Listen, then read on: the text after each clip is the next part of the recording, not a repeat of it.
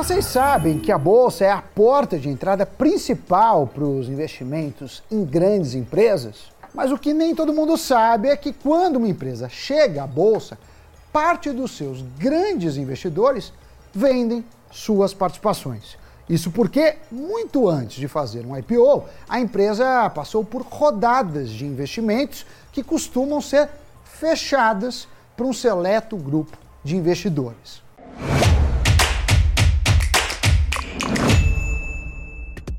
Pois é, pessoal, investir em pequenas empresas antes mesmo de elas terem capital aberto na bolsa pode gerar retornos gigantescos. Exatamente por isso existem fundos voltados especificamente para essa estratégia.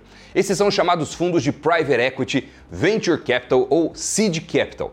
Cada um deles mira empresas de um tamanho específico. Quanto menor a empresa investida, maior tende a ser o potencial de crescimento e o retorno do investimento. Mas, claro, também maior é o risco. Fundos de seed capital são os mais arriscados por investirem na empresa quando ela ainda é uma semente.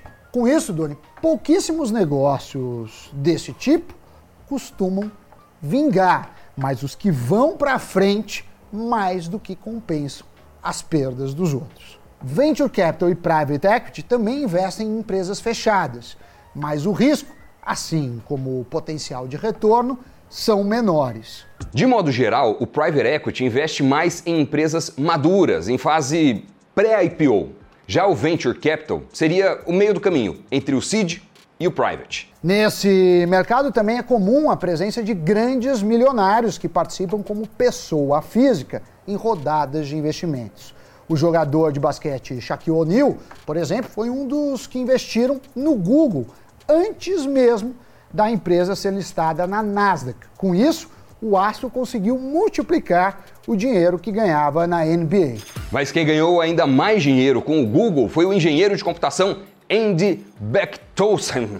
Esse cara foi o primeiro investidor da companhia ao assinar um cheque de 100 mil dólares para colocar a empresa de pé. Não se sabe ao certo qual foi o lucro na operação, mas estima-se que ele hoje tem uma fortuna de 9 bilhões de dólares. Apesar do potencial de retorno, investimentos em empresas fechadas sempre foram restritos a poucos milionários e a fundos de investimentos. Inclusive, é praticamente impossível investir em gestoras de venture capital private equity ou seed capital sem alguns milhões na conta. Mas essa história vem mudando de tempos para cá e hoje já existem algumas maneiras de investir em empresas de capital fechado sem ter cifras milionárias. A forma mais simples de investir nessas empresas é justamente por meio das gestoras com capital aberto em bolsa de valores. A maioria está listada no mercado americano. Existem diversas, mas a maior de todas é a Blackstone, é prima da BlackRock, com 975 bilhões de dólares sob gestão. Além da Blackstone, há outras gestoras famosas disponíveis para investidores com acesso direto ao mercado americano. Entre elas, Doni, temos a Sequoia, tem a japonesa SoftBank e até a brasileira Pátria Investments. Entre as gestoras com ações disponíveis para investimentos por meio da B3 está a Berkshire Hathaway, do Warren Buffett, que investe tanto em empresas listadas quanto não listadas. Também estão na B3 os BDRs das gestoras brasileiras de Venture Capital e Private Equity, GP Investments e G2D Investments. No longo prazo, o desempenho dessas ações tende a refletir a performance geral dos fundos dessas gestoras. No curto, porém, o desempenho será um pouco diferente do que se você investisse diretamente nos fundos ou em um ETF com participação em diversas empresas. Mas também tem crescido as opções para os pequenos investidores que querem ter uma exposição a uma empresa específica de capital fechado. A modalidade que mais tem se popularizado é o chamado crowdfunding de investimentos. Regulamentada pela CVM, ela permite que pequenos investidores unam esforços para realizar aportes em ativos que estariam inacessíveis se eles tentassem individualmente. De modo geral, esse tipo de investimento costuma ter um aporte mínimo de 10 mil reais, tendo períodos de investimentos e resgates previamente determinados pela empresa de investimento. O prazo de resgate pode demorar de 1 a 3 anos, ou até muito mais, dependendo do crowdfunding, sendo muitas vezes impossível reaver o dinheiro investido antes do período determinado. Isso porque, para conseguir o lucro com a operação, a empresa de investimento precisa encontrar alguém que aceite comprar sua participação na companhia investida a um preço superior ao pago. E isso pode demandar tempo. Ou seja, esse é um investimento sem liquidez. Mas para tentar driblar a falta de liquidez desse mercado, algumas alternativas vêm sendo desenvolvidas para facilitar o resgate antecipado dos pequenos investidores. Um deles é a tokenização da participação nos investimentos, como a desenvolvida pela empresa Before, que se propõe a ser um mercado fora da bolsa para conectar pequenos investidores e empresas menores com potencial de crescimento.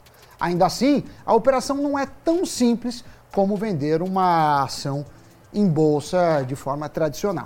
É, mas a falta de liquidez, que praticamente inviabiliza comprar ou vender um ativo quando bem entender, é só um dos riscos desse tipo de investimento. O maior de todos é o risco da empresa não dar certo, não vingar como esperado, gerando a desvalorização do ativo.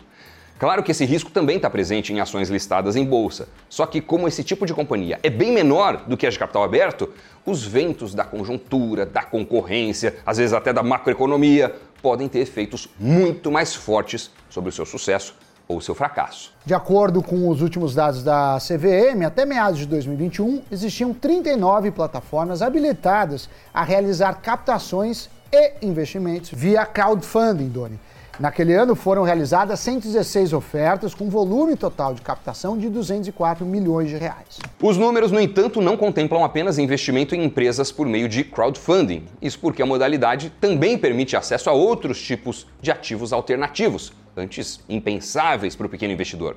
Entre eles estão catálogos de música e até processos judiciais. Olha só, vocês investiriam nisso? Processos judiciais? Você investiria, Sammy Boy? Para mim, qualquer investimento precisa ser muito claro, Doni, o risco e o potencial retorno. Então, em princípio, diria não, porque eu não conheço o suficiente. Mas conhecendo e vendo as oportunidades, tudo é possível. E você aí de casa já conhecia uh, esse mercado? Deixem nos comentários. Não esqueçam de se inscrever no canal, dar aquela esmagada no like, seguir o Invest News BR nas outras redes sociais, Instagram, Spotify e partiu Giro de Notícias. O Ministério da Agricultura confirmou que é atípico o caso isolado do mal da vaca louca detectado no município de Marabá, no Pará. Por se tratar de caso ocorrido por causas naturais em um único animal de 9 anos de idade, a pasta disse que está adotando imediatamente as providências. O objetivo é que as exportações da carne bovina brasileira sejam restabelecidas o mais breve possível.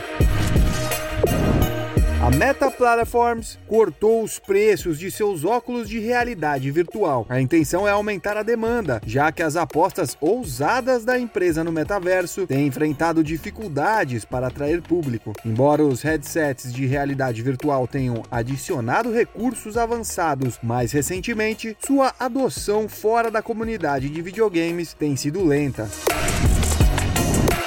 A Loft demitiu mais de 340 pessoas. O montante corresponde a 15% do quadro de funcionários da startup imobiliária. A empresa alegou adequação de custos no atual ambiente econômico. A Loft já havia realizado 855 demissões em 2022 em três rodadas de cortes. Os movimentos acontecem em meio a uma onda geral de desligamentos no setor de tecnologia no Brasil e no mundo diante a fatores como a elevação das taxas taxas de juros.